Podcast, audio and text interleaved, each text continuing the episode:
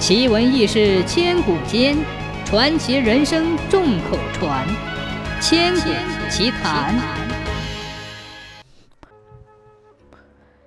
兴山县的宝平村原先没有泉水，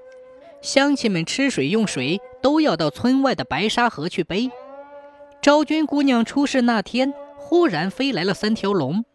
一条住在东头的青石井，一条住在了中间的岩石坑。一条住在西头的孙家湾，三条龙吐出三股泉水，又清又甜，乡亲们从此都不用下河背水了。昭君姑娘的家住在岩石坑的旁边，她从小吃的岩石坑的水，洗的也是岩石坑的水，沾了龙泉的灵气，眼睛长得格外明亮，肤色生得格外白嫩，是全村最标致的姑娘。昭君姑娘十六岁那年被皇帝选中，在她启程进京的头天晚上，岩石坑里飞起一条金龙，飞到了昭君姑娘床前，向她拜了三拜，说：“昭君姑娘，我们兄弟三个是受龙王之命，专程到宝平落窝护您的。如今你要进宫去了，我们也不便在此久留，特来向姑娘告辞。”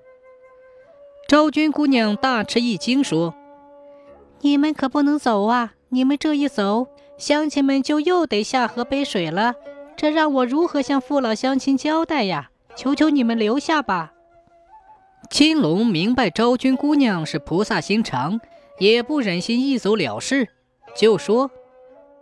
姑娘要留下我们也不难，只是要在井底放根金丝楠木。”说完，金光一闪，就不见了。昭君姑娘惊醒过来，原来是做了一个梦，连忙把梦对爹爹王忠说了，连忙派人从四川峨眉山买回金丝楠木，由昭君姑娘亲手放在井里，留住青龙，保住全村的三股龙泉。乡亲们十分感激昭君姑娘，为了叫子孙后代记住这事。就把昭君姑娘常年用过水的岩石坑改名叫娘娘井，把青石井改名叫楠木井，直到现在，那根楠木还横卧在井口呢。